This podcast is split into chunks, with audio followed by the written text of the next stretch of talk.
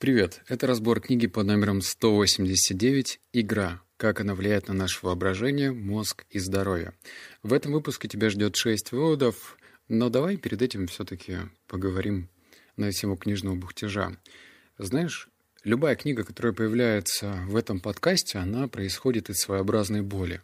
И в данном случае я преследовал одну боль. Кажется, я начал опять идти к игровой зависимости. В своем подкасте «52 недели одержимости» я рассказывал, что онлайн-игра забрала у меня три года жизни и много денег. Ну и к тому же я совершенно был вышиблен из социума, я стал таким своеобразным замкнутым чуваком, который не брил свои усики, наверное, несколько месяцев, и вообще смотреть на, на меня было весьма странно то сейчас, конечно же, я не пускаю в свою жизнь никаких онлайн-игр, но тут в моей жизни почему-то затесалась одна игра. Ну, точнее, как мне казалось.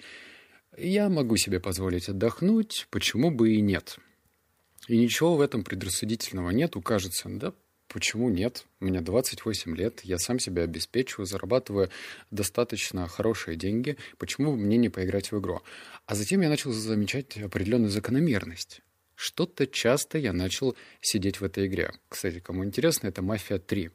Это достаточно старая игра, и если раньше был таким задротом, который ставил себе топовые железо, обязательно ставил какие-то супер грандиозные э, графические настройки, то, ну, очевидно, новые игры у меня не шли так, как хотелось бы. А «Мафия 3» — это, по-моему, 2016 или 2017 год. Я подумал, что если я раньше любил эту серию, то надо бы ее попробовать. И эта игра меня настолько затянула, что бывало я плохо засыпал. Я просыпался с тем, что мне нужно срочно-срочно э, выделить время и дойти до какой-то сюжетной развязки. То есть у меня появилась проблема. И я, как тот чувак, который предпочитает все-таки заниматься самоанализом, а не идти к психологу или просто отдаваться этой вредной привычке, решил копнуть глубже. И так я и набрел на эту книгу, но опять же, она не совсем отвечала моим запросам. Здесь формат идет про вообще отношение к игре. Игра начинается о том, когда ты кидаешь собаке палку, и это игра. Игра, когда ты играешь со своим ребенком, это тоже игра. То есть здесь речь не только про компьютерные игры, хотя автор коснулся этой части. Если тебе, тебя тоже волнует эта проблема, и ты читаешь, и точнее даже понимаешь задним умом, что это проблема, а все, что у нас забирает время и дает мнимое ощущение счастья, это проблема. Объясню. Блин, что-то книжный бухтеж затягивается, но давай все-таки, чтобы была какая-то законченность. К выводам, безусловно, перейдем, но я просто хочу донести свою точку зрения. Ничего предрассудительного нет в том, чтобы расслабиться. И это расслабление бывает абсолютно разного уровня. Ну, знаешь, можно изменить своей женщине, пойти в какой-нибудь там эротический массаж или изменить вообще с проституткой. Это тоже кто-то будет считать расслаблением.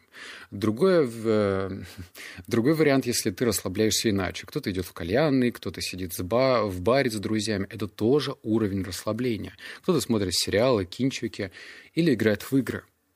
Но опять же, расслабление может быть и духовным, и физическим. И речь не только про медитацию, когда ты сидишь в позе лотоса и считаешь себя каким-то одухотворенным.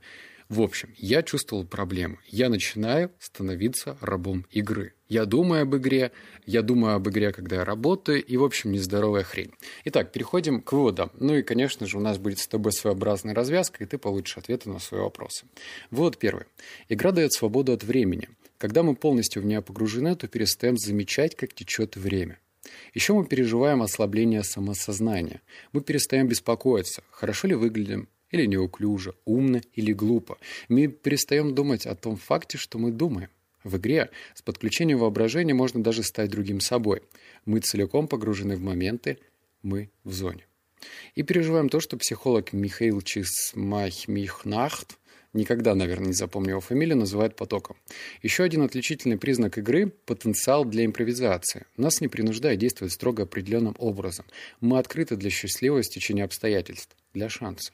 Мы готовы включить в игру вроде бы не относящиеся к ней элементы. Акт игры сам по себе может быть вне нашей нормальной деятельности. И в результате мы обнаруживаем новые мысли, стратегии движения, виды поведения или способы существования. Мы видим вещи по-новому, и к нам приходит свежая идея. Например, художник или инженеру может прийти рабочая идея на пляже во время строительства песочного замка. Девочка, играющая в чаепитие, может осознать, что хорошие манеры и социальные условности обеспечивают безопасность и достоинство, а не просто навязаны сверху, чтобы ей было неудобно. Игра была затеяна не ради этих идей, но они стали ее результатом. Как видишь, это такой обобщенный вывод, и он затрагивает все аспекты, когда мы занимаемся в кавычках не работой. Если ты замечал, не знаю, работаешь ты на себя, фрилансишь или на кого-то другого, но порой становится как-то неудобно, когда ты сидишь и просто протираешь штаны. Ну, знаешь, вообще в ничего не делание ничего не делать крайне сложно. Имеется в виду не сериал смотреть, не фильм, а просто сидеть, блин. И у тебя какая-то та, внутренняя муха-цокотуха скребет в тебе и говорит, слушай, да займись ты уже делом, у нас тут вообще есть определенные обязанности, нужно денег туда, сюда и так далее.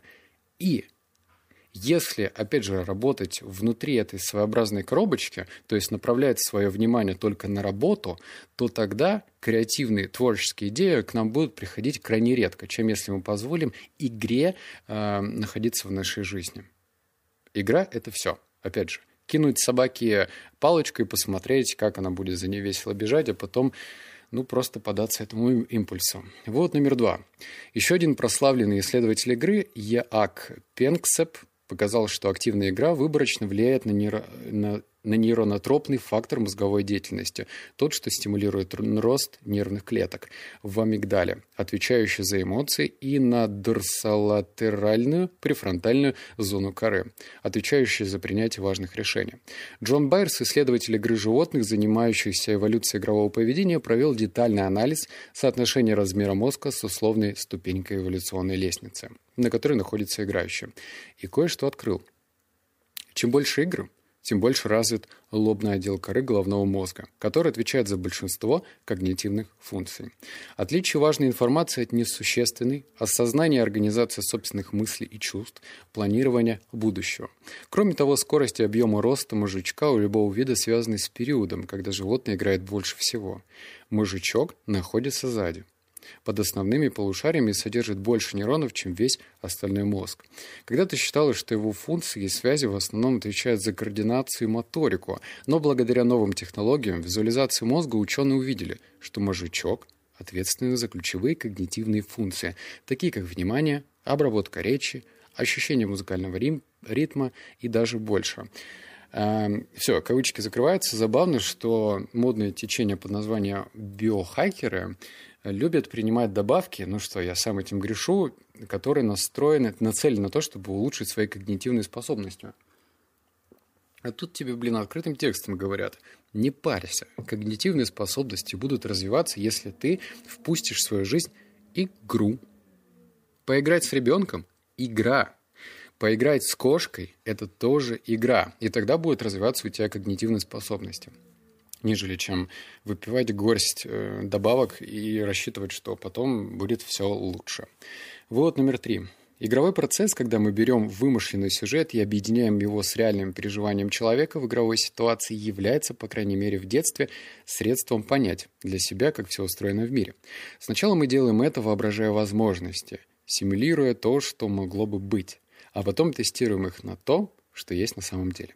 Это может показаться детской чертой, но внимательное исследование внутреннего монолога у взрослых, потока осознания, выявляет такие же процессы. Во взрослом возрасте наше воображение всегда остается активным, предсказывая будущее и исследуя последствия нашего поведения еще до того, как мы воплотим его в жизнь. Так же, как и у детей, поток сознания у взрослых обогащает стимуляциями, похожими на детские игры с участием воображения. Все мы мечтаем о тех или иных событиях в будущем, даже если сами этого не осознаем. Эти мысли оставляют отпечаток в нашем мозгу. Некоторые даже не замечают, что фантазируют о доме, в котором хотели бы жить, или о человеке, с которым хотели бы вступить в брак. Но мозг создает работающее представление о будущем доме или супруге. Э, психоаналитик Этели Персон пишет, что с помощью терапии один из его клиентов понял, он был эффективным в бизнесе, потому что постоянно и многократно моделировал, какого рода взаимодействие может вступить по тому или иному вопросу. К моменту настоящей беседы он обычно был готов к любой возможной ситуации. Забавно, что э, у нас взросление определяет еще нормы поведения. Ну, когда мы в детстве, у нас по определению нормально играть. Причем абсолютно разные игры. В ножички, кто, не знаю, воспитывался эм, там в 90-х, когда я рос. Точнее, ну как, в 90-е, 92 -го года. У нас была такая своеобразная игра. Э, был перочинный ножик, и нужно было там, чертить кружочек и потом его кидать. Когда ты его кидаешь, ты чертишь линию. Господи, так подумать вообще. Детям давали ножик, нужно было смотреть, что из этого произойдет дальше. Или, например, игра квадрат с мячиком. В общем, это все воспринималось в том возрасте как норма. Типа, пойдем поиграем в квадрат. Да, пожалуйста, пойдем поиграем в казаки-разбойники. Да, запросто. Чем старше мы становимся, тем либо игры становятся замкнутыми, либо командными. Кто-то играет в футбик, кто-то играет... Сейчас, кстати, очень большое течение идет в сторону онлайн-игр, где можно там чуть ли не кланами сражаться и так далее. Но э, есть определенный порог, когда, например, та же самая молодежь смотрит на взрослое поколение, типа, кто играет в танки, там, 35-40 лет с осуждением. Типа, мужик, ты вообще что здесь забыл? Тебе 35-40 лет, иди, как бы, там, семья, дети, вся история. И это отчуждение, а точнее, такой косой взгляд в сторону взрослого поколения, он, опять же, тоже надуман. Ну, типа, а кто вообще придумал, что в 40 лет дядька не может себе позволить играть? И эти условности давят. Причем давят на всех. Такой своеобразный стереотип. Например, у нас же не любят там ЛГБТ-сообщество. Просто потому что, ну так, люди привыкли считать. А если спроси какого-то отдельного человека, почему ты конкретно не любишь это направление, то он тебе, возможно, и не даст точного ответа. Ну, типа, а, не люблю, потому что вот вот так, и все. То есть какого-то четкого ответа ты от этих людей, возможно, и не услышишь. К чему это? К тому, что э, взросление не должно восприниматься как э, меньше игр в нашем возрасте. Вообще насрать. Играй столько, сколько ты считаешь нужен. Потому что, как мы выяснили, ученые доказали – тебе это пойдет на пользу. А, вывод номер четыре. Эти люди, Барбара, Джейсон и Марк, на своем примере подтверждают очень важный факт. Противоположность игры – не работа. Противоположность игры – депрессия. Наша внутренняя потребность в разнообразии интересных задачах порой оказывается похоронены под давлением, ой, под давящим чувством ответственности. В долгосрочной перспективе, если элементы, придающие жизни вкус, отсутствуют, остается только утомленная душа. Работа и игра совершенно не противоположны друг другу, а они друг друга поддерживают. Это не полюса на противоположных концах нашего мира, а скорее балки, которые удерживают дом, чтобы он не свалился нам на голову. Хотя нас учили, что работа и игра враги, как выяснилось, они не могут процветать в отсутствии друг друга. Нам необходима новизна игры, состояние потока, присутствие в моменте. Необходимо ощущение открытия и полноты жизни которые она обеспечивает. Еще нам нужны целенаправленность работы, экономическая стабильность, а также ощущение, что мы приносим пользу другим людям, необходимому миру и включены в него. Кроме того, большинство из нас испытывает потребность в чувстве собственной компетентности. Вывод э, такой дуальный. То есть, с одной стороны, не стоит жить в иллюзиях, типа, вот, появится в моей работе игра, и все будет тип-топ. Нет, конечно же, у тебя, естественно, должны быть закрыты свои финансовые потребности, желания, хотелочки. Ну, в общем, твой уровень э, заработка должен соответствовать твоим желаниям. Это естественно. Но в то же время, еще раз, игра и работа – это не противоположности. В идеале, когда ты работаешь во время игры и играешь во время работы. Вот так это получается. Я не знаю, как много компаний могут делать что-то подобное. Хотя, пример, например, с Гуглом, который строят просто огромнейшие кампусы и позволяют э, сотрудникам делать чуть ли не все, что угодно, что они захотят. Там есть место для просто поспать, ну, то есть там есть капсулы, там есть, естественно, всякие игровые столы, приставки, там можно позаниматься в спортзале. Там, в общем, есть все, чтобы люди не ощущали, что работа — это вот исключительно такие рабочие моменты, скучно, неинтересно, а это просто часть жизни, то есть часть игры. Но что-то мне подсказывает, что не все компании могут делать то, что делает Google. И надо работать на таких более э, понятных и простых уровнях. Может быть, создавать и графикации для ребят. Давай я тебе приведу пример. У меня есть партнер по книжному бизнесу. Сейчас он параллельно, мы такие многорукие, многоногие, он делает бота по критическому мышлению и по привычкам. Так вот, э, бот с привычками – Там такая штука, что раз в неделю тебе будут приходить вопросы, причем очень правильные и точные вопросы к определенной привычке. Сначала он мне сказал, что ему ну, это особо не интересно, точнее не то, что не интересно, ему сложно. Но знаешь, нужно придумать очень правильные вопросы, там в районе пяти штук, чтобы пользователи, кто купил этого бота, отвечал на них э, развернуто. Не просто для галочки, а развернуто, чтобы он сам постарался найти суть проблемы и увидеть, насколько он возвысился над этой проблемой. И я ему предложил два варианта. С одной стороны, можно делегировать, это ну, только финансовый вопрос, я готов заплатить деньги. С другой стороны, он может сам включиться, сам пройти эти привычки, а раз он их пройдет, им будет и веселее, и проще э, составлять вопросы. Понимаешь? И он выбрал второй, второй вариант. Я не уверен на сто процентов, что, ну, типа, вот, вот так. Так здорово, что я придумал вот такую комбинацию. Может быть, он просто не хочет меня обидеть, однако он выбрал второй вариант. Посмотрим, увидим, что будет дальше. Одна неделя, одна привычка, значит, нужно на каждую неделю придумать вопросы. То есть на дистанции будет видно, вообще сработает мое предложение или нет. Вывод номер пять. Игра тоже активирует механизмы удовольствия в мозге, оказывает целительный эффект. Как и в случае с эндорфинами, у нас есть естественно регуляторные механизмы, которые ограничивают объем игры в нашей жизни. Здоровые и психологически сбалансированные взрослые нуждаются а, наслаждаются игрой, но спустя какое-то время устают от любых ее проявлений и отправляются делать что-нибудь еще. Те же, кто использует игру для побега, от какого-то психологического дискомфорта играть не перестанут. А если перестанут, то ими сразу же овладевает боль и беспокойство. Таким образом, возбуждение и удовольствие, которое позволяет уйти от боли, могут вызывать зависимость и приводить к сокрушительным физическим, социальным, эмоциональным и когнитивным последствиям. На самом деле это очень тонкий глубокий вывод. А, как видишь, здесь рассматривается игра как повод задержаться в реальности, то есть попасть в состояние потока, и игра как возможность уйти из реальности. И в то же время, ну, то есть речь-то про одно и то же, про игру. Что там игра, что здесь игра. Только вот почему-то, когда мы играем для того, чтобы сбежать от реальности, мы наносим себе вред. Именно поэтому я немножечко э, порицаю и, позволю сказать на прямоту, осуждаю книги в жанре фантастики. Дело в том, что м, те читатели, которые принимают осознанные решения, типа, о, вышла новая серия Лукьяненко, или там каких-то еще других фантастов, э, которые создают мир драконов, рыцарей или там звездных каких-то историй, кажется, на первый взгляд можно придумать такое оправдание. Ну, как же, это развивает воображение, кругозор, это расширяет словарный запас, и это бесспорно. Ну, то есть это да, я не спорю. Но, с другой стороны, это своеобразный побег от реальности. Очевидно, что если люди интересуются какими-то галактиками или там эльфами или волшебниками, то тебе, блин, черт возьми, не нравится та реальность, в которой ты живешь. Потому что если бы она тебе нравилась, ты бы изучал, например, психологию, как устроены люди, как устроен ты сам. Потому что мир, он же вообще-то в тебе.